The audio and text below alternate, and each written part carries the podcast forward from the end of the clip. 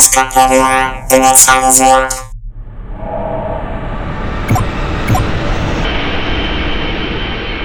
Hauptprotokoll Holiday. Herzlich willkommen zur neuen Ausgabe der Escapedia. Die Nummer 16 steht heute an und bereits zum dritten Mal sprechen wir über den Gratis Comic Tag. Aber bevor wir anfangen, möchte ich mich natürlich kurz vorstellen. Ich bin Robert und mein kongenialer Gesprächspartner ist heute auch wieder Roland. Hallo. Ja, schön, dass du da bist. Ja, mir ist aufgefallen, dass wir ja, glaube ich, angefangen haben damals auch mit dem äh, Gratis Comic Tag, äh, unsere kleine Podcast-Reihe. Und jetzt machen wir es zum dritten Mal. Letztes Jahr fiel er ja leider aus. Wo hast du dir denn dieses Jahr deine Heftchen besorgt? Ja, das war erneut nicht so ganz im Sinne des Erfinders der gratis Comic-Tag, da soll es ja eigentlich darum gehen, so kleine Comicläden oder Buchläden um die Ecke zu unterstützen und die äh, zu fördern. Bei mir ist so ein bisschen das Problem, bei mir gibt es so direkt um die Ecke keine kleinen Comicläden, deswegen muss es dann doch die äh, Buchhandelskette sein, die örtliche oder die Filiale derselben. Und da waren wir dann äh, und haben uns dreimal fünf Hefte mitgenommen. Okay, also bei euch durfte man fünf Hefte mitnehmen. Ja, genau. Fünf Hefte pro Person. Okay. Und da wir zu dritt waren, war die Beute ganz gut. Also ich habe das tatsächlich geteilt dieses Jahr. Also ich war auch bei der Buchhandelskette um die Ecke. Da gab es aber diesmal nur drei Hefte und. Waren ja geizig. Das Problem war nicht die Beschränkung auf die drei Hefte, sondern im vorletzten Jahr hatten die das wirklich schön gemacht, so dekoriert und liebevoll und man hatte wirklich so das Gefühl, ach, das ist so eine kleine Community, so eine Comic-Community, die sich hier die Hefte holt und äh, man konnte die auch schon vorauswählen. Also dann gab es quasi so eine kleine Papiertüte, wo der Name dran stand und dann lagen da die, glaube ich, fünf Hefte waren es damals äh, drinne und dann noch so ein bisschen Werbekram und das war eigentlich wunderschön gemacht. Dieses Jahr war das alles irgendwie so ein bisschen trüber. Da gab es einen Tisch, wo quasi die Bücher lagen, die es beim Gratis-Comic-Tag quasi auch zu kaufen gab, ne? Also parallel zu den Heften. Mhm. Und dann eben dazu einfach so ein Grabbeltisch, wo die Hefte drauf lagen mhm. und wo dann jeder so drei sich aussuchen konnte. Und das fand ich ein bisschen unschön, muss ich sagen. Also das war bei uns ein bisschen besser. Also da haben sie schon das ein bisschen netter drapiert in so einer Ecke und es war auch eine Mitarbeiterin, die sich da so ein bisschen drum gekümmert hatte und einen dann angesprochen hatte, was man denn haben will und so. Also das, das muss ich schon sagen, dass das ganz nett war. Also also das hat tatsächlich vor zwei Jahren besser geklappt, auch in dieser Buchhandelskette. Ja? Und das war für mich irgendwie so das Zeichen, ach, ne, auch der große Buchhandel kann natürlich, wenn er will, das auch richtig schön gestalten. Ja, ja, genau. Das, das wollte ich damit sagen. Wenn die sich Mühe geben, dann ähm, hm. können die das auch hübsch machen. So ist das nicht. Das Kontrastprogramm hatte ich dann tatsächlich beim kleinen Indie-Comicladen. Nicht gleich um die Ecke, aber nicht so furchtbar weit weg. Vielleicht so zwei Kilometer mit dem Fahrrad. Auf der anderen Ecke der Innenstadt. Ja, der hat's wirklich schön gemacht. Also hat quasi so eine Art Tapetierstisch rausgestellt, mit Luftballons ge äh, geschmückt. Also mhm. liebe Grüße an Ron. Ich glaube zwar nicht, dass er es zuhört, aber war echt super gemacht. Und ich glaube, da durfte man sogar sechs oder sieben Hefte mitnehmen. Und, und das ist ja eh so das Studentenkiez. Und das war echt nett. Ich habe tatsächlich noch einen ehemaligen Kommilitonen mit Familie getroffen. Ja.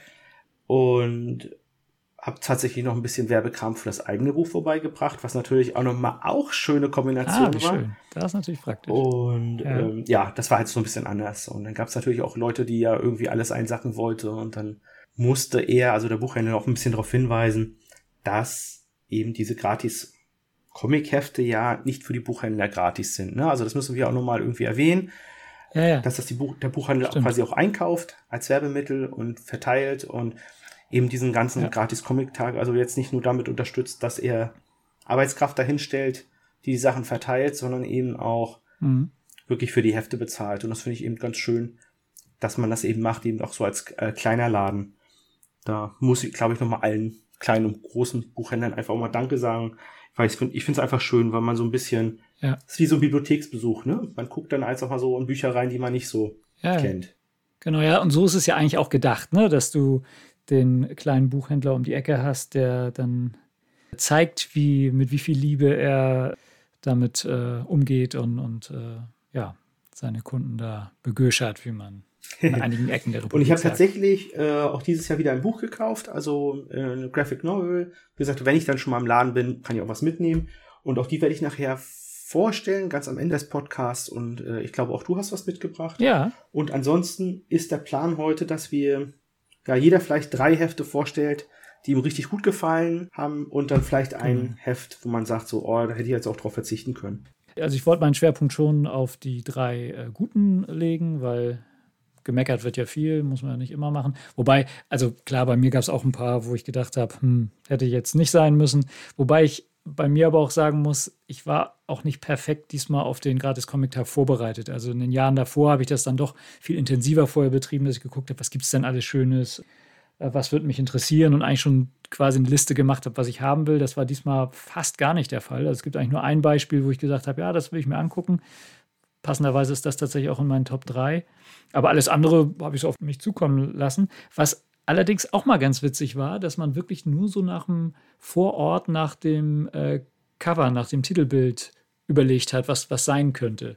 So, das war eigentlich auch mal eine ganz nette Erfahrung. Da sind dann Sachen dabei gewesen, die ich mir sonst, glaube ich, gar nicht geholt hätte. So Kriminalgeschichten zum Beispiel. Das ist, glaube ich, auch eine Sache, die du eventuell in deiner Liste hast.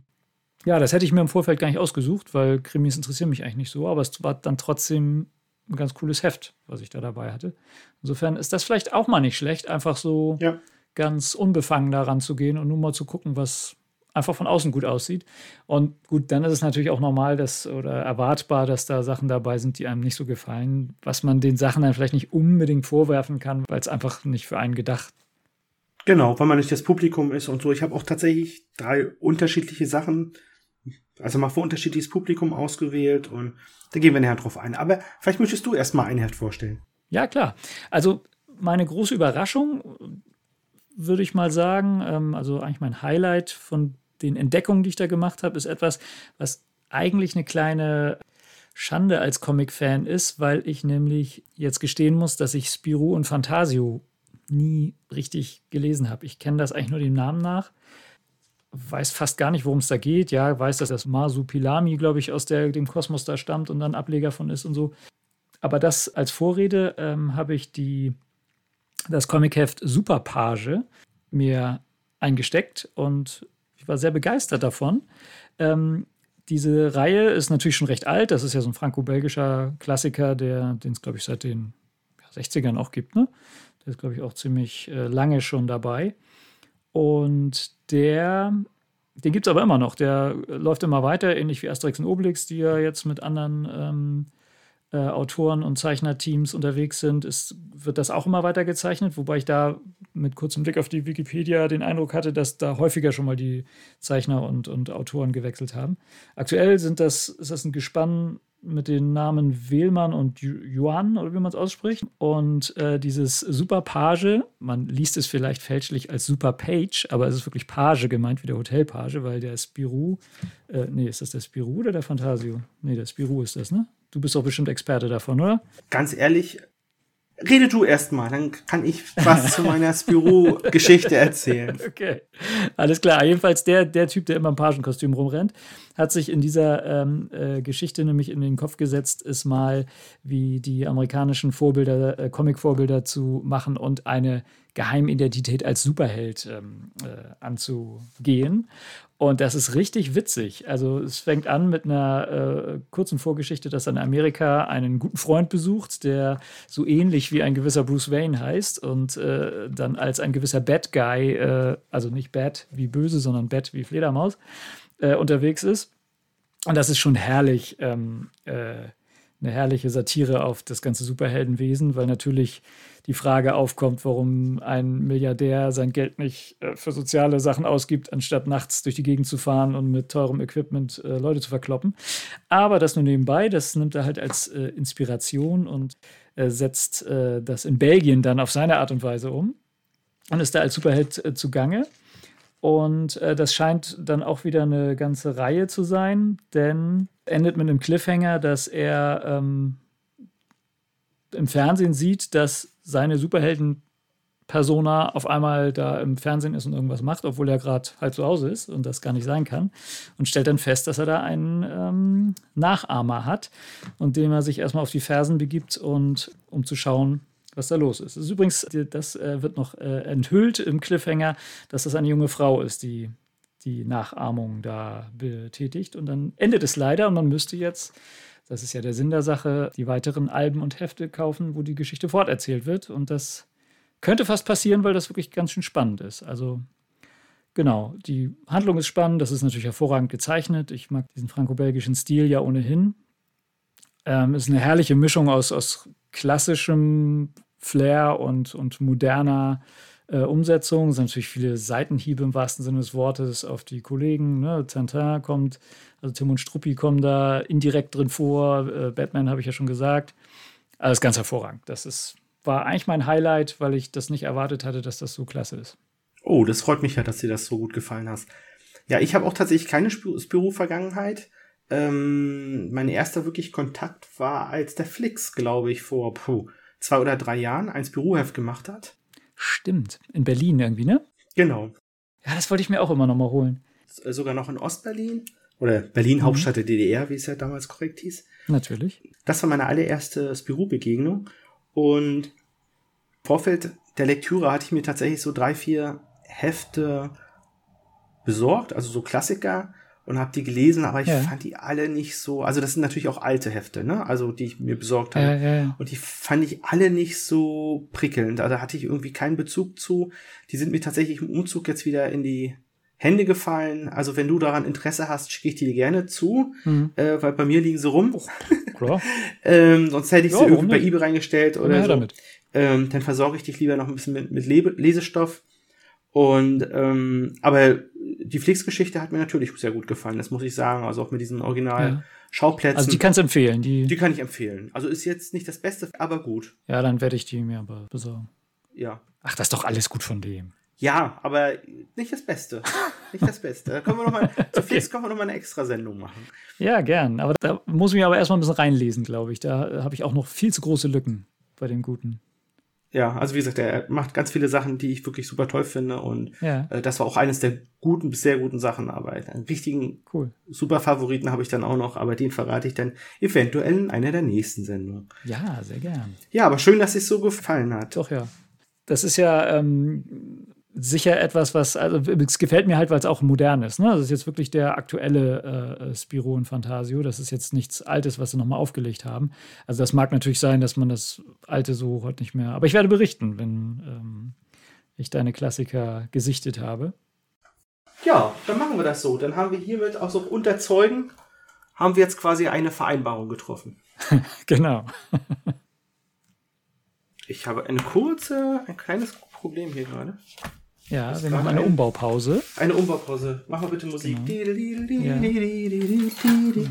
Ist tatsächlich ein Heft abhanden gekommen. Wo ist denn das hin? Ja, das Heft, das ich vorstellen möchte, habe ich gerade festgestellt, dass ich das nicht hier am Platz habe und die Geschichte ja. dahinter ist eigentlich relativ einfach. Ähm, ja. Das ist ein Heft, also das ich gelesen habe. Das heißt Nika, Lotte und Mangold. Und das habe ich gelesen und dachte so, hm, ja, ganz nett, aber ich bin nicht die Zielgruppe. Und hm. dann habe ich es meinen Kindern gegeben, also vier und sechs, und die fanden das total toll. Und das ist auch der Grund, warum es jetzt gerade nicht hier liegt, weil die haben es heute Morgen tatsächlich wahrscheinlich von meinem äh, Comicstapel genommen, bevor ich hier ins Büro bin, wo wir heute aufnehmen. Und das zeigt eigentlich schon, glaube ich, dass das Heft sehr gut angekommen ist bei den Kindern. Und du bist damit offiziell entschuldigt, dass es nicht dabei ist. Aber ja, das sind auch so, glaube ich, so 32 Seiten gewesen. Es geht um drei Mädchen, die so kleinere Abenteuer äh, erleben. Ich glaube, es sind so drei Geschichten sind da drinne. Innovativ gezeichnet, würde ich sagen. Also wirklich vom Zeichenstil wirklich mhm. kann man das sofort erkennen. Die Geschichten sind nicht so furchtbar komplex, bauen teilweise aufeinander auf, teilweise nicht haben so einen kleinen lustigen Aha-Effekt. Aber ich würde sagen, tatsächlich so eher für die äh, Kinder unter der Leserschaft, also nicht, also und dann wirklich darauf fokussiert, nicht so irgendwie, ich schraube eigentlich für Erwachsene, nenn's, mach's mach das aber als Kinderbuch, gibt's ja auch genug Bücher. Dann ist da aber auch dieses Kids-Label drauf, oder? Ich glaube, da war auch dieses Kids-Label drauf. Na? Ja. Und ähm, ja, aber wie gesagt, also ich fand's okay und die Kinder fanden es richtig gut. Und ich habe gedacht, okay, also das ist definitiv so ein Grund, wo ich sage, okay, das, das nehme ich mal mit, weil ich muss auch sagen, das war für meine Kinder auch so die erste Begegnung jetzt mit dem Medium Comic. Und ich fand das ganz toll. Und ich hatte von einer ganzen Weile schon dieses neue unabhängige Comic-Magazin Polle gekauft, so zwei Ausgaben. Und die haben wir jetzt tatsächlich auch deswegen rausgekramt. Und äh, da haben wir jetzt angefangen, daraus vorzulesen. Und ja, das, sehr gut. Wie gesagt, fand ich halt so einen schönen Übergang so ins Medium. Wie gesagt, meine Frau ist auch nicht so mhm. Comic, ich bin ja auch nicht so Comic-affin. Ich habe zwar einige, einige zu Hause und so, aber das ist jetzt auch nicht so. Ich lese das auch, neben anderen Sachen. Ähm, meine Frau hat überhaupt gar keinen Comic-Bezug, aber hat es sofort auch gerne vorgelesen und gesagt, oh, das ist aber, das ist was. Das ist was für die Kinder, das spricht sie an und ähm, ja, also deswegen. Also bist du deinem Lehrauftrag gerecht geworden? Ja, aber es war eigentlich gar nicht so mein, meine Vorstellung, sondern ich habe das einfach gekauft und gedacht, okay, kennst du nicht, guckst du mal rein. Und ähm, ja, und in dem Zug werden wir, wie gesagt, auch in dieses, äh, in diese Polle-Hefte äh, stärker jetzt mit reinkommen, reingucken, weil ich tatsächlich gekauft habe und erstmal so ein bisschen auf Halde gelegt, so hätte das so gedacht, okay, also das ist ein gutes Projekt. Und wenn es den Kindern dann irgendwann mal gefällt, dann holst du die Hefte raus und dem war jetzt der Fall. Und ja, ich werde vielleicht auch darüber mal berichten. Ja, ja, unbedingt. Von diesem Polle habe ich noch gar nicht gehört. Das packt man in die Shownotes. Ja, das packe ich in die Shownotes und ich glaube, da gibt es schon sechs, sieben, acht Hefte oder so. Und das sind mhm. halt immer so verschiedene Autoren und verschiedene Zeichner und ja, es gefiel mir halt von Anfang an ganz gut, also dieses Konzept und ich hoffe, dass das noch lange, noch viele Ausgaben gibt, sagen wir mal so. Und ähm, war so mein Einstieg, äh, dieses allererste Heft. Nika, Lotte, Mangold hat mir sehr gut gefallen und ähm, sehr kindgerecht und ja, also drei Daumen nach oben. Hat mir gefallen. Cool. Hast du noch was zum Vorstellen? Ja. Bestimmt. Ja, ja, ich habe natürlich, natürlich. Ja, das war bei mir tatsächlich gar nicht dabei, das, ähm, was du da genannt hast. Ähm, insofern kann ich da auch nichts zu sagen. Als nächstes äh, würde ich dann jetzt mal das Heft vorstellen, das das Einzige war, auf das ich mich in Anführungszeichen vorbereitet hatte und wo ich äh, schon sicher war, dass ich das haben will und dass mir das eventuell auch gefallen könnte. Das ist nämlich das soweit ich richtig weiß, einzige richtige Science-Fiction-Comic-Heft, was da dabei war, unter dem schönen Titel Colony. Also Kolonie. Von einem Zeichner-Autoren-Duo, die sich, die unter Filippi und äh, Kuka oder Kucha oder wie auch immer man das ausspricht, äh, firmieren. Splitter steht unten dran, das ist der Verlag, bei dem dann auch die richtige Reihe erscheint. Science Fiction, bin ich ja voll für, mag ich gerne. Deswegen habe ich mir das gleich zugelegt und mit als erstes auch angefangen zu lesen. Ich fand ein wenig schwierig reinzukommen, weil mir erst die Zeichnungen nicht so zugesagt haben. Dazu muss man sagen, ich habe da einen sehr, manche mögen sagen, eingeschränkten äh, Geschmack, weil mir doch die sogenannte Linie Claire sehr zu sagt. Also das, was gerade die franco-belgischen, allen voran Hergé mit äh, Tim und Struppi äh, haben, also sehr klare Linien, ähm, fast gar keine Schattengeschichten, ähm, kaum gestrichelt oder so, sondern wirklich, ne? Naja, wie der Name schon sagt, Linie Claire. Möbius ist ja auch ein großer Vertreter davon. Das sind ja so die Meister, die da unterwegs sind. Und das ist jetzt nicht so ganz dieser Stil. Ähm, das darf man den Zeichnern dann auch nicht vorwerfen, dass sie halt nicht meinen bevorzugten Stil haben. Und äh, wenn man dann ein bisschen reinkommt, finde ich, gewöhne ich mich auch schnell dran. Und es ist natürlich trotzdem, sind natürlich großartige Zeichnungen. Ne? Das ist halt einfach nur nicht mein bevorzugter Stil. Das ist alles das ist nicht schlecht, will ich damit sagen.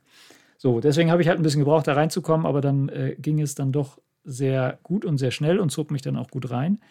Ähm, es ist eine recht klassische Science-Fiction-Handlung zunächst mal. Es spielt natürlich im Weltraum.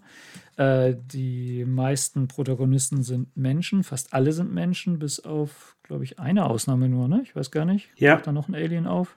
Eigentlich nur der eine, ne? Ja. Genau. So, und äh, die Handlung ist auch schnell erzählt. Man ist irgendwie ein paar hundert Jahre in der Zukunft. Die Menschheit ist im Weltall unterwegs. Und es war wohl so, dass in der vor 100 Jahren oder vielleicht schon sogar 200 gab es die erste Ausbreitung der Menschen ins All. Da hatten die aber noch kein Überlichttriebwerk, wenn ich es richtig weiß, und haben, sind so mit Generationenschiffen unterwegs gewesen, beziehungsweise die Leute waren da einge, eingeschläfert, ist das falsche Wort, ähm, äh, naja, in, in, künstlichen Tiefschlaf versetzt, äh, sozusagen halb eingefroren äh, da drin und die Kolonistenschiffe sind auf lange Reisen geschickt worden. Und äh, kurze Zeit nachdem die meisten dieser Kolonistenschiffe los sind, sind halt Außerirdische auf der Erde aufgetaucht und haben gesagt, hey, da sind wir und außerdem hier ist unser Überlichttriebwerk und das dürft ihr jetzt gerne benutzen. Genau, und äh, da waren die anderen aber schon alle weg. Viele von diesen Kolonistenschiffen sind verschollen.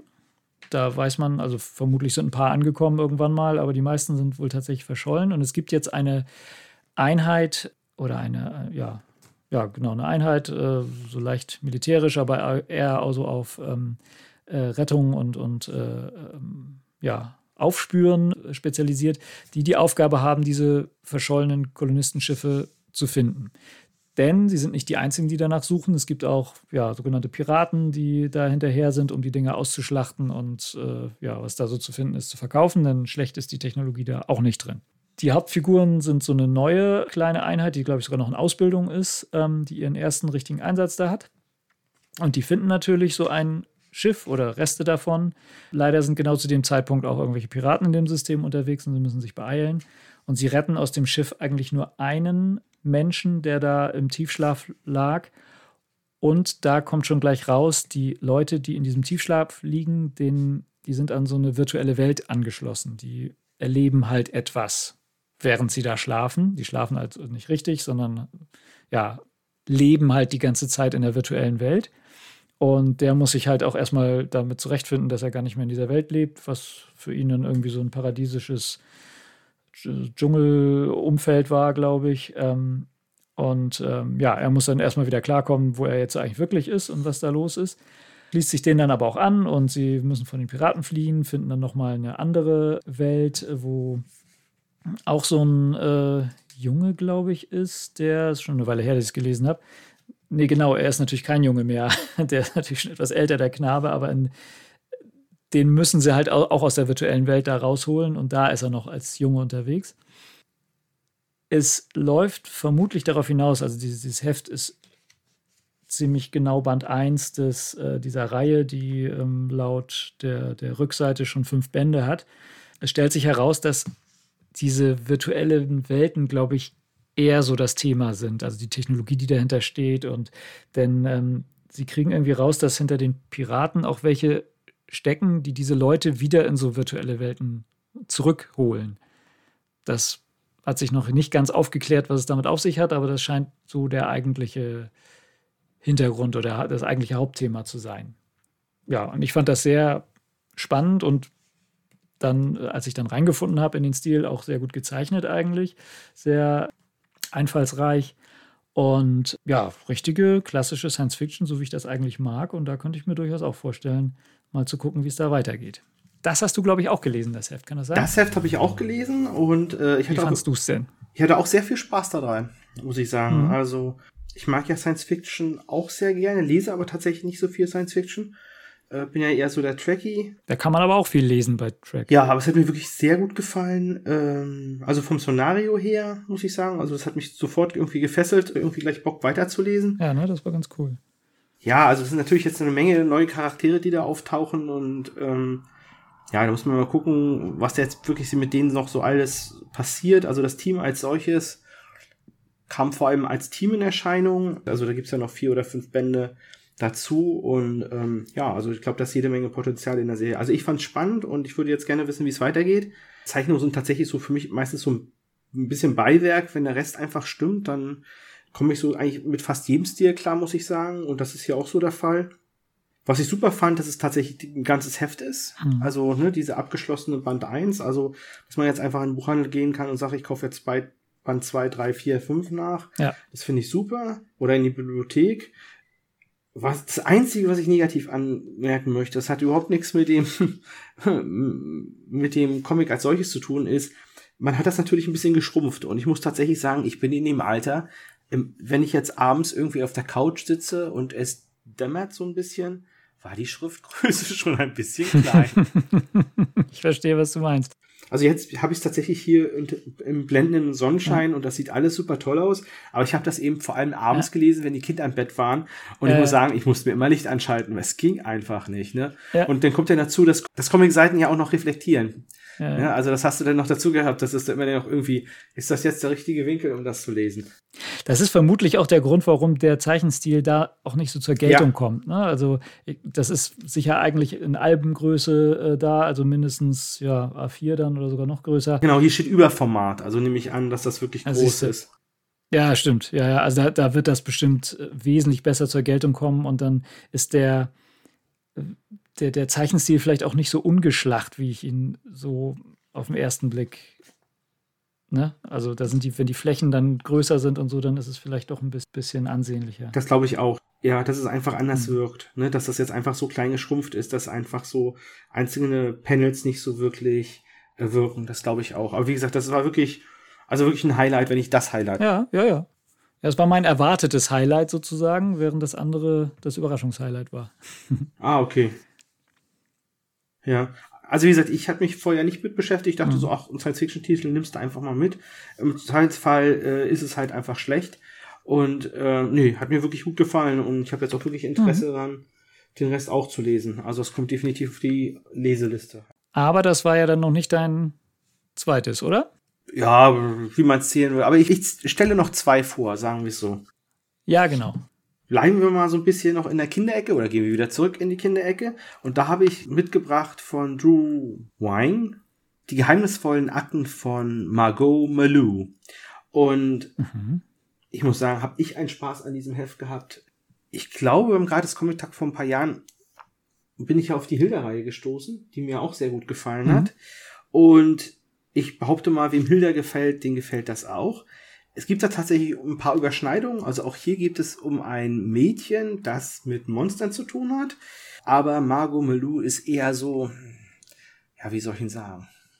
So der Dick Tracy, wenn es um Monster geht. Also irgendjemand mhm. hat Probleme mit Monstern, ruft sie an und ihr wird dann geholfen. Und sie hat auch einen Freund an ihrer Seite. Sie fährt mit einem Scooter äh, durch die Gegend, obwohl sie eindeutig minderjährig ist. Und also mhm. eine ich weiß gar nicht, ob der elektrisch oder Benziner ist. Das muss ich nochmal recherchieren. Nicht gut vorbereitet. ähm, aber hat mir extrem gut gefallen, muss ich echt sagen. Also auch da bin ich interessiert, weiterzulesen. Ja, der Zeichner ist, glaube ich, äh, Jahrgang 78, wohnt mit seiner Frau zusammen, die auch Comic-Autorin ist.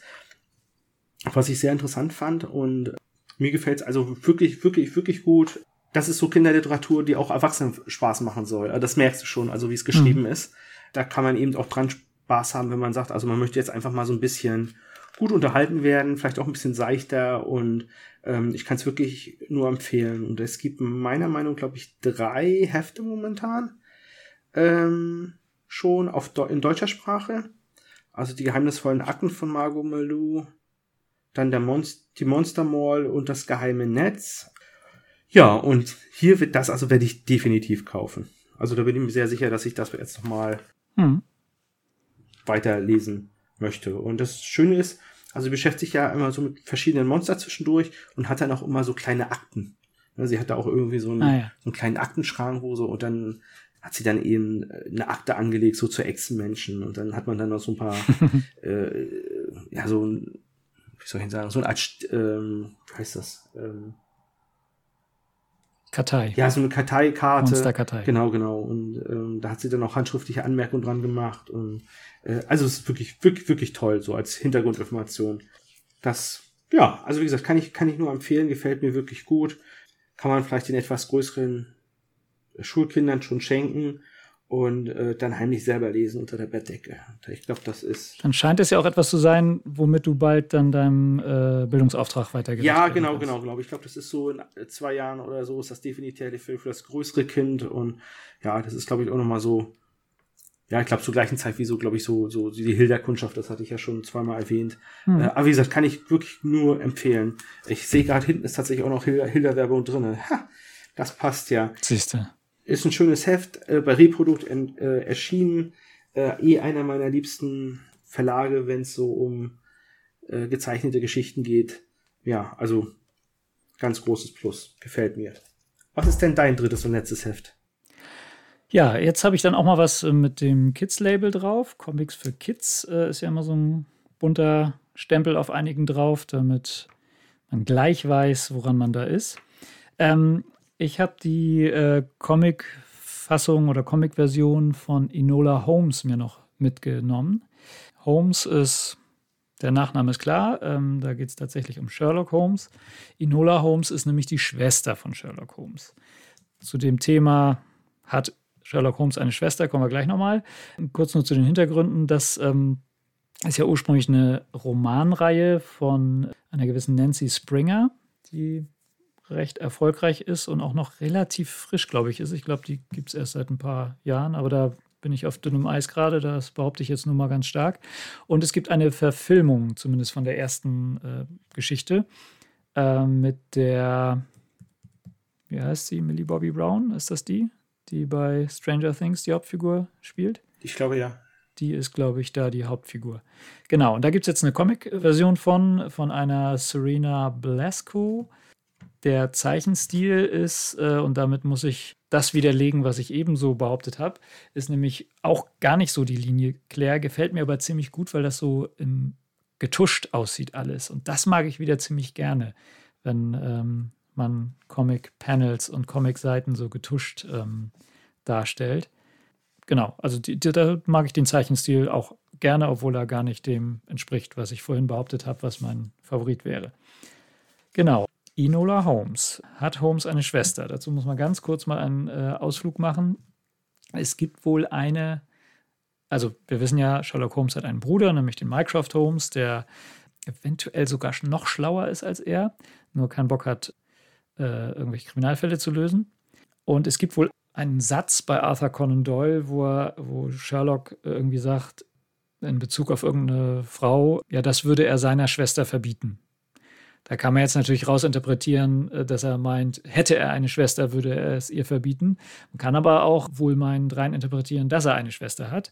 Äh, da das aber nie mehr irgendwo bei Doyle erwähnt wird, wird es wohl eigentlich eher die erste Interpretation sein. Aber es gibt mindestens zwei Fälle, wo ähm, das dann doch so interpretiert wurde, dass es eine Schwester gibt. Das eine ist die vielleicht vielen bekanntere, nämlich aus der Sherlock-Serie, wo Sherlock Holmes ja in die Gegenwart gesetzt wird. Da gibt es in der letzten Staffel eine gewisse, ich weiß gar nicht, wie man es ausspricht, Euros Holmes, die Schwester von den beiden Brüdern ist und wohl auch noch schlauer ist, aber halt völlig durchgeknallt und da irgendwie eher ein Antagonist ist. Mit der hat die Enola aber nichts zu tun. Enola Holmes ist eine Schwester, auch die jüngste Schwester der, der beiden Brüder, die nicht böse ist, sondern auch ziemlich klug. Da geht es aber mehr darum, dass die Rolle der Frau zu dieser Zeit, das spielt jetzt wieder in der Originalhandlungszeit, natürlich etwas schwieriger ist. Dass also eine junge Frau, die äh, so klug sie auch sein mag, nicht allzu einfach selbstständig in dieser Welt unterwegs sein kann. Und das äh, ist da natürlich auch ein bisschen Hauptthema. Weswegen, das ist das Einzige, was ich an dem Szenario nicht so mag, das ist mir bei dem Film schon aufgefallen, der Mycroft Holmes wesentlich unsympathischer und langweiliger rüberkommt, als er sowohl in der, ähm, der Sherlock-Serie als auch in den Robert Downey Jr.-Filmen, da ist das ja ein ziemlich abgedrehter, jeweils spleeniger Typ und hier ist er halt ein sehr langweiliger ältester Bruder, der äh, eben die Familie sehr konservativ so leitet. Also in, der, in dem Szenario gibt es den Vater nicht mehr und die Mutter ist verschollen. Die äh, Nola Holmes ist halt alleine, die hat die ganze Zeit mit ihrer Mutter gelebt und ist jetzt alleine auf dem Anwesen der Holmes. Und ja, die Brüder kommen da an, weil die Mutter eben verschwunden ist. Und es gilt, auch wenn die erste Geschichte heißt, der Fall des verschwundenen Lords. Äh, welcher Lord da verschwunden ist, habe ich ehrlich gesagt wieder vergessen. Ich weiß gar nicht, ob es da schon auftaucht. Tatsächlich geht es aber darum, rauszukriegen, wo die Mutter eigentlich abgeblieben ist. Ich kenne die Geschichte, wie gesagt, schon so ein bisschen, äh, weil ich den Film gesehen habe. Meine aber hier so ein paar Unterschiede festgestellt zu haben, was daran liegen mag, dass der Comic sich vielleicht ein bisschen näher ans Buch hält. Das weiß ich leider nicht, weil ich das Buch tatsächlich nicht kenne. Sie wirkt hier auch ein bisschen schusseliger, finde ich, als in der Filmversion, soweit ich die noch korrekt in Erinnerung habe. Trotzdem ist das eine total interessante und, und äh, spannende und auch weitestgehend kindgerechte, aber das macht es ja nicht äh, ähm, weniger komplex, also trotzdem eine, eine, sehr interessante Handlung und hat mir echt gut gefallen. Also ist sehr kurzweilig, wie gesagt, schön gezeichnet und endet leider ist es nicht der ganz komplette erste Band, sondern nur irgendwie ein Teil davon. Deswegen endet es recht unvermittelt in diesem Heft. Macht aber Lust auf mehr. Ähm, wenn man die Geschichte nicht schon wüsste, wie sie weitergeht, weil man den Film gesehen hat, wie ich. Aber trotzdem, sehr empfehlenswert. Ja, sehr schön. Ich habe festgestellt, wir haben sehr viele Protagonistinnen diesmal. Ja. Weil auch in meinem letzten Buch geht es um eine Dame, die im Mittelpunkt steht, Caroline Baldwin, die eine Privatdetektivin ist, wenn ich das richtig verstanden habe. Oder ja, das habe ich auch nicht ganz. Also ich habe den auch gelesen, aber mir war nicht ganz klar, ob sie jetzt in, im, im, Staatsdienst ist oder privat. Aber ich glaube, es ist eher privat, ne? Ich glaube, es ist eher privat. Also irgendjemand, der so dazugezogen wird, wenn die Polizei nicht mhm. weiter weiß. Wieder in deinem bevorzugten Zeichenstil. Ja. Also ich finde auch ein tolles ja, Cover, ein tolles Cover. Ja. Also sie sitzt ja quasi so in der, in der, in der Metro und guckt so, so ein bisschen am Betrachter vorbei, gefällt mir äh, ganz gut.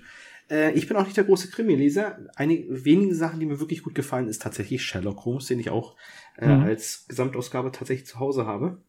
Aber das Heft hat mir gut gefallen. Also ich bin da wirklich hängen geblieben.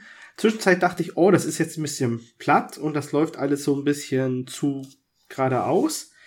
Aber das ändert sich am Ende. Also das ist, mhm. um auch so ein bisschen den falschen Eindruck zu erwecken. Ja, und auch das ist wieder so eine Sache, die jetzt irgendwie so auf 50 Seiten läuft und dann leider aufhört, ohne zu wissen, wie ja. es weitergeht. Ja, also wie gesagt, die Geschichte, ja, fand ich eigentlich ganz interessant, ganz fesselnd. Also jetzt ne, für einen Krimi, äh, selbst wenn man kein Krimi mag, äh, das hat kein Kids-Label drauf, weil es sind, glaube ich, auch zwei, drei nee. nackte, Brüste, nackte Brüste drinne. Aber wie gesagt, es ist äh, gut gezeichnet, ansprechend gezeichnet, also wirklich sehr minimalistisch teilweise, also was so die, die, äh, die Mimik der, der Figuren angeht, aber alles, alles, alles in Ordnung ja, momentan fehlt mir da so noch so ein bisschen Charakterentwicklung. Also ich kann mit der Caroline Baldwin nicht so wirklich was anfangen. Also mhm. mich interessiert schon, wie der Fall ausgeht, aber dass mir jetzt wirklich die Protagonistin in irgendeiner Form am Herzen liegt, ist mir noch so ein bisschen. Mhm.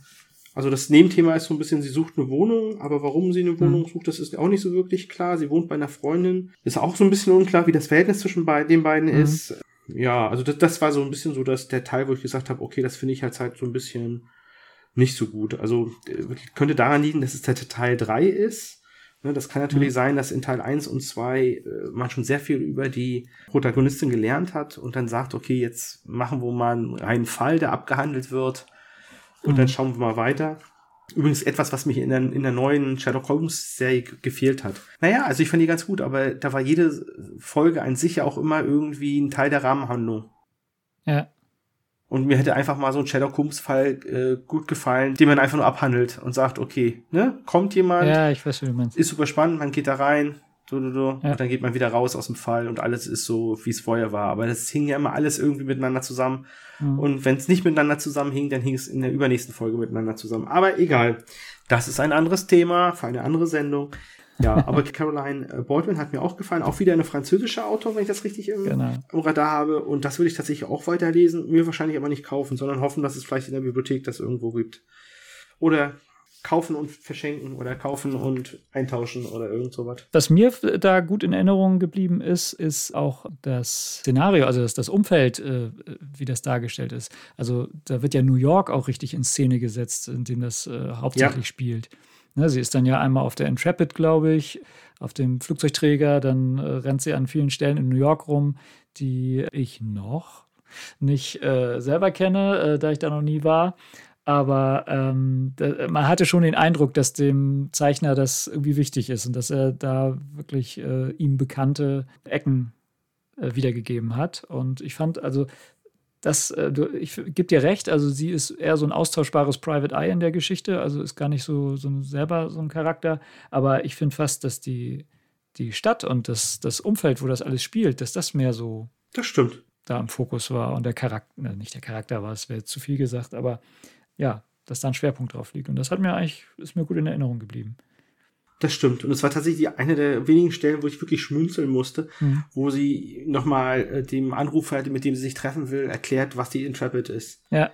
Ja, also das fand ich, fand ich sehr witzig. Das ist wie, ja, wir gehen ins, also weiß ich, Yankee Stadium. Das ja. ist da, wo die New York Yankees Baseball spielen. Also das so, also ähm, eher für den Leser als für den mhm. äh, Gesprächsteilnehmer. Mir gefällt's, mir gefällt's gut. Also mhm. das war definitiv keine verschwendete Zeit und ich möchte auch hier wissen, wie es weitergeht. Ja ja, wie gesagt, ich hatte auch so ein, zwei Hefte in der Hand, die mir nicht so gut gefallen haben. Und ich muss sagen, so richtig schlecht rausgestochen ist diesmal das Marvel-Heft, das mir überhaupt nicht gefallen hat, von Doctor Strange.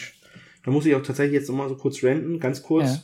und schmerzlos. Also sowas uninspiriertes da irgendwie zusammenzuklatschen für einen gratis Comic-Tag. Für so einen großen Verlag fand ich echt ein bisschen ja, schwach, muss ich sagen. Ich muss ja sagen, dass das eine nicht immer, muss man sagen, fairerweise, aber oft ein bisschen Tradition hat, ähm, dass gerade die äh, Marvel und DC, also da ist in Deutschland dann ja Panini äh, hauptsächlich verantwortlich, da oft nicht mehr als Leseproben, diese auch so schon nur mit einem anderen Cover drumherum äh, verteilen, die dann nämlich kostenlos. Und dann machen sie einfach nur ein gratis Comic-Tag-Cover drum. Ähm, also das, das, trifft in dem Fall jetzt nicht hundertprozentig zu, aber ich fand den Strange fand ich auch nicht doll. Vor allem wegen der ersten Geschichte, weil die schwach war. Die andere, ja. die, die zweite, die fand ich ist okay. Ähm, willst du noch ein bisschen ranten oder? Also nur ganz kurz sagen, was ist also wie gesagt, ich fand es wirklich. Also eigentlich, glaube ich, war eine Spider-Man-Geschichte, also ja. die, die mehr oder weniger die, die Backstory von Venom, die eigentlich auch mhm. bekannt ist, aber ja. relativ schön gezeichnet. Also das hat mir gut gefallen. Also der Zeichenstil, das ist ja auch irgendwie aus dieser Marvel Origins oder so Reihe. Ja, das scheint eine Reihe zu sein, die sich an ein bisschen jüngeres Publikum wendet. So ist es zumindest ähm, beschrieben hatte ich, ja. hatte ich so den Eindruck, dass es genau, wo halt für Neueinsteiger jüngeren Alters einfach nochmal die Entstehungsgeschichten von allen Superhelden nochmal ebenso im Schnelldurchlauf gezeigt werden. Das scheint mir da der Hintergrund zu sein. Und das finde ich auch okay. Ja, ja, legitim. Aber es ist halt ein ganz anderes Publikum als mhm. die ersten zwei Drittel des Heftes, die einfach nur, ja, so ein bisschen platt sind, ne? Also Dr. Strange ist eh nicht mein Liebster, vielleicht liegt es auch daran, dass ich das eh, äh, den Charakter nicht so furchtbar gut finde, aber wie gesagt, die Geschichte als solches finde ich nicht gut und bei so einem großen Verlag hätte ich mir tatsächlich gedacht, also die haben so ein großes Archiv, und wenn es eine Story von 1974 gewesen wäre, die man da einfach nochmal äh, abdruckt. Dann ist dir offenbar gar nicht aufgefallen, dass das zwei Geschichten waren, oder? Doch, das sind zwei Geschichten. Ja, die erste ist okay. quasi abgeschlossen und die zweite ja. Äh, ist ja so ein bisschen offen und wirkt so für was war das, Dr. Strange letzter Tag oder so, ne? Ja, ja, genau. Also um das, um das kurz äh, einzuordnen, die erste Geschichte ist im Prinzip eine, die den Dr. Strange, den wir aus den Filmen kennen, beleuchtet. Das ist ähm, der MCU äh, Doctor Strange. Und die fand ich besonders ja. dämlich, diese Geschichte, weil es ja gar keine Geschichte war. Es ist ja einfach nur, er ist äh, dann jetzt halt, wie wir aus dem ersten Film wissen, er ist jetzt da in dem äh, Klostergedöns da, wo er Zauberei lernt und ähm, versucht jetzt eine besondere Technik. Ich glaube, dass er sich da in seinen Astralkörper abspaltet. Das versucht er zu lernen und kriegt es nicht hin und am Schluss kriegt er es dann doch hin. Ich glaube, so, da ist ja nicht mal ein, ein Handlungsbogen da drin. Das ist einfach nur, er schafft es die ganze Zeit nicht und am Schluss schafft er es. So, mehr ist das ja nicht. Und das finde ich ehrlich gesagt immer ein bisschen überflüssig, weil gerade die, die, die Filmversionen von den Leuten, die will ich ja nicht dann wieder nochmal ja. als Comic sehen. Das halte ich weiß ich nicht. Also das, das tut eigentlich Not, nicht Not. Also die, die, will ich dann halt in Serien- oder Filmform sehen. Und ähm, das, was danach kam, war dann tatsächlich der richtige äh, Comic. Man hat, glaube ich, die Anführungszeichen gehört, die ich um das Wort richtige eben gemacht habe. Der richtige Doctor Strange aus den Comics äh, und dessen aktuelle Serie, die er da gerade hat. Und da geht es halt dann darum, dass er offenbar ja, seinem Ableben entgegensieht, wie das bei Comic-Helden ja häufiger mal der Fall ist. Und da das einfach nur ein, ein, Schlaglicht aus seiner aktuellen Reihe ist, ist das für sich allein genommen so natürlich auch erstmal nicht sonderlich hilfreich. Ähm, also das fand ich schon ein bisschen besser, weil es halt tatsächlich der echte Comic Strange ist und was der gerade so macht und sein, sein Geister Bassett, der sein Haus bewacht und so, das finde ich schon alles ganz lustig, wie das da gerade ist. Aber ja, wenn du das so als Außenstehender siehst. Da fand ich das DC-Heft dieses Mal ein bisschen besser, zumindest die, die zweite Hälfte mit dem Neuanfang der aktuellen Justice League-Geschichte, glaube ich. Das fand ich ein bisschen ansprechender und, und, hat mich mehr so angefixt darauf, das vielleicht mal zu lesen. Aber das stimmt, das war da auch nicht. Also bei Strange jetzt auch nicht so der Fall. Aber genug gerantet, oder? Ja, ich glaube auch. Wir fassen zusammen. Also Comics zum Film, vom Film zum Comic braucht keiner. Das ist ja irgendwie so ein bisschen der ja, ne? also Zirkelschluss. Ja, aber ich habe, wie gesagt, auch noch mal ins Bücherregal tatsächlich gegriffen beim guten Ron, als ich die Gratishefte ja. abgeholt habe und habe ein super kleines Buch, ja nicht kleines Buch, aber schönes Buch mir gegriffen, die heißt Die Lesereise, äh, das heißt Die Lesereise und ist von Andy Watson. Und das ist ganz in Schwarz-Weiß gehalten, die äh, in Zeichnung. Mhm. Und worüber schreibt äh, ein Autor, der nicht weiß, worüber er schreiben soll? Übers Schreiben natürlich. Über sich selbst? Genau, genau. Und also quasi über eine Lesereise, über einen Autor, der auf eine Lesereise geht. Und ähm, es fängt ganz harmlos an. Ein Autor mit Familienproblemen und sein Buch verkauft sich nicht und dann geht er auf Lesereise und das Buch verkauft sich schlechter und plötzlich gibt's irgendwie Todesfälle in seiner Umgebung und so weiter und mhm. so fort und Fantasie und Realität irgendwie vermischen sich und das wird alles immer so ein bisschen absurder, aber es ist halt wirklich liebevoll erzählt, scharf beobachtet. Ja, wirklich so ein krachliger Retro-Stil gefällt einem super, also man was ganz eigenes, man wie soll ich denn sagen? Man rutscht da so rein in so eine Welt. Also mhm. wirklich, wirklich, wirklich toll gemacht und fast 300 Seiten. Ist auch an sich abgeschlossen und äh, kann ich nur empfehlen. Ist wirklich ein Genuss zu lesen. Das so an zwei Abenden durchgeschmökert, so, wo ich gesagt habe, am ersten Abend, nee, das, also das liest du jetzt nicht komplett durch, weil es muss auch ein bisschen wirken. Und es hat mir also wirklich gut gefallen. Also vor allem eben, weil es geht eben um diesen Autor auf Lesereise und der macht halt wirklich so eine Charakterentwicklung durch. Ne? Also wie gesagt, es gibt zwar auch einen Plot, ja. aber es, es, ist wirklich, es ist wirklich gut. Also kann ich wirklich nur empfehlen. Und nicht nur für Leute, die an Krimi-Geschichten interessiert sind, sondern ja. auch so, äh, Kafkaesk ist es nicht wirklich, das steht hinten drauf, aber es ist nicht wirklich. Also es ist schon so ein bisschen surreal, äh, wie gesagt, weil die Imagination des Autors und die Wirklichkeit so miteinander durcheinander gehen. Sehr, sehr viel Spaß gemacht. Die Lesereise Andy Watson, Deutsch von Ruth Keen im Scheitzeit-Verlag. Das ist dann aber originär ein Comic oder ist das eine Comic-Adaption von irgendwas? Das ist eine Graphic Novel, würde ich sagen. Also ein Comic von diesem Autor, irgendwie was ja. von einem. Und er macht das so wirklich, also er hat okay. auch, also wirklich auch sehr stimmungsvoll so Städteansichten, die er da so einbettet und wirklich in einem Stil, also so schwarze Feder und, und dann aber nicht so fein, sondern eher etwas gröber, aber mit viel so Licht und Schatten und so. Also ja. er schafft das aber super. Oder auch so mit so einem mit so fünf Strichen oder so unterschiedliche Gesichtsausdrücke.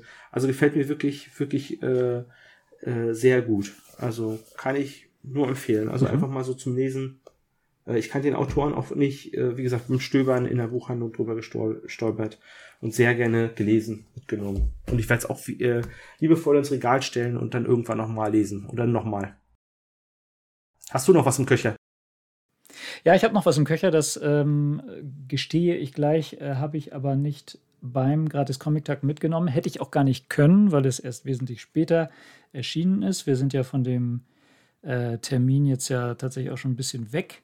Und zwar ein ganz frisch erschienenes ja, Comic-Album, ist bei Panini ähm, erschienen und hat den Titel Ein seltsamer Tag. Das ist ein ähm, ja, eigentlich ist es eine Anthologie, ähm, weil es ganz viele kurze Geschichten hat. Worum es geht, ich, äh, der, der Untertitel dieses Comics ist äh, Die transuniversale Eisenbahn und andere Robotermärchen. Bei Robotermärchen hat man mich ja dann sowieso. Ähm, als alter Lem-Fan, da haben wir, glaube ich, auch schon mal ausgiebig drüber gesprochen.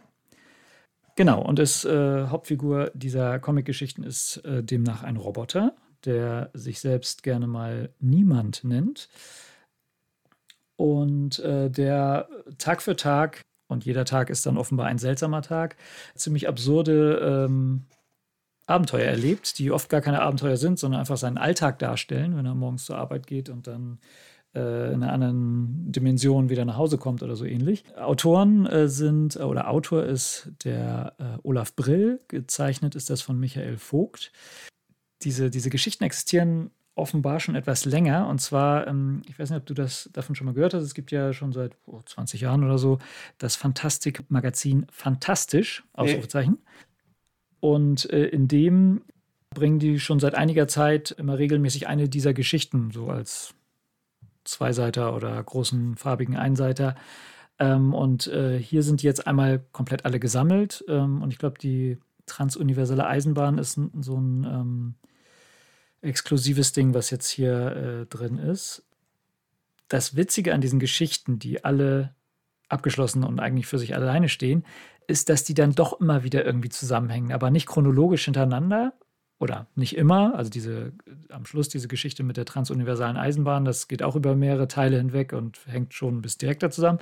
Aber es ist oft so, dass dann auf, auf eine der früheren Geschichten Bezug genommen wird oder eine Geschichte nimmt auf etwas Bezug, was da weiter hinten ist. Da wird dann auch gerne mal die berühmte vierte Wand durchbrochen und der, der Roboter äh, sagt dann so, ja, da waren wir doch äh, im, im drei Kapitel vorher waren wir doch schon mal hier oder so. Also er scheint sich dann oft äh, seiner, seinem Wesen als fiktive Figur bewusst zu werden und so. Und das ist wirklich sehr, sehr gut gemacht. Und da drin, das ist natürlich meistens absurd und, und humorig und ähm, eher satirisch witzig gemeint, ist aber oft auch sehr handfeste und äh, geistreiche Science Fiction drin. Also wenn es da um Zeitschleifen und sonstigen Gedöns geht, das äh, oder unterschiedliche Zeitwahrnehmungen. Da gibt es so eine äh, Episode, wo er und seine er hat auch eine Frau Gemahlin, die Maschinchen heißt, äh, mit der er oft Ausflüge macht. Und dann sind sie da irgendwie auf dem Ausflug und äh, für sie vergehen nur so ein paar Minuten und da äh, scheiden dann ganze Familien dahin, ähm, die eine ganz andere Zeitwahrnehmung haben. Und solche Spielereien sind da halt ganz viel drin. Und das macht das schön, herrlich, absurd, fantastisch, einfallsreich und da muss man auch sagen, hervorragend gezeichnet. Das darf man mal nicht unterschlagen, dass der gute Michael Vogt, den man übrigens auch schön bei Twitter folgen kann, echt ein guter Zeichner ist und das ganz, ganz toll macht. Also das kann ich wirklich sehr empfehlen. Macht richtig Spaß zu lesen und zu schmökern. Und auch das ist, glaube ich, was, wo man immer mal wieder reingucken kann, weil oft auch die Zeichnungen dann doch sehr groß und wimmelbildartig sind und so. Also das, das macht schon Spaß. Kann ich echt empfehlen. Dann geht das tatsächlich auf meine Leseliste. Äh, aber unbedingt. Das ist, klingt wirklich interessant. Äh, irgendwas, ja. was ich gerne lesen wollen würde. Ja, ja, doch, ja, doch, doch das glaube ich. Das schätze ich auch sein. Da haben wir ja dann tatsächlich eine ganze Reihe an Literatur mhm. heute abgefrühstückt. Natürlich. Und es war mir wieder mal eine Riesenfreude, mit dir gesprochen zu haben und hoffe, auch diese Sendung ja. findet ein paar Hörerinnen und Hörer. Äh, nach wie vor darf man uns auch kommentieren. Ja, dann sage ich auf Wiederhören. Ja, auf Wiederhören. Es war mir wieder eine große Freude.